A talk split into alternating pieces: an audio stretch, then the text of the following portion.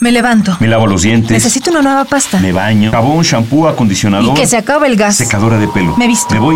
Manejo. El tránsito. El humo. Las llantas. Voy tarde. Clic, clac, clic, clac. Y se va el día. Y tu huella de carbón. Hídrica, ecológica. Ah. Nuestra huella en el planeta. Rémora. Pez marino de 40 centímetros de largo, con una aleta dorsal que se adhiere a peces más grandes y se alimenta de sus sobras. Órale, este amigo sí sabe aprovechar los desechos, no como nosotros, que cada año producimos toneladas de desperdicios que se vuelven basura.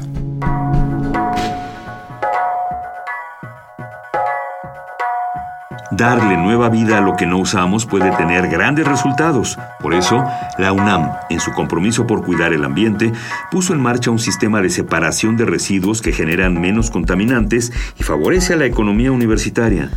La estrategia consiste en instalar varios depósitos de diferentes colores, uno verde para desechos orgánicos, uno amarillo para aluminio, vidrio y tetrapac. Otro más, de color azul para botellas de plástico y el de color café para almacenar papel y cartón.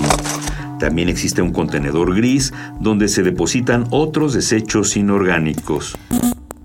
¿Y qué pasa con los residuos sanitarios? También son parte de la iniciativa. En los baños universitarios se colocarán contenedores para acopiar toallas sanitarias, pañales, tampones o condones. El papel higiénico se deposita en el excusado, ya que puede disolverse en el agua. Ojo, esto no aplica para otro tipo de papel. Cuando el camión recolector se lleve los residuos, tendrá que respetar la separación en los centros de acopio. El material orgánico se llevará a la composta universitaria y finalmente los residuos del contenedor gris se irán al relleno sanitario. Aprovechemos mejor los sobrantes.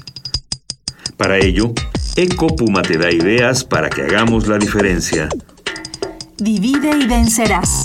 Si separamos los desechos, es mucho más fácil reutilizarlos e incluso puedes tener ganancias monetarias si los canjeas. Mira a tu alrededor.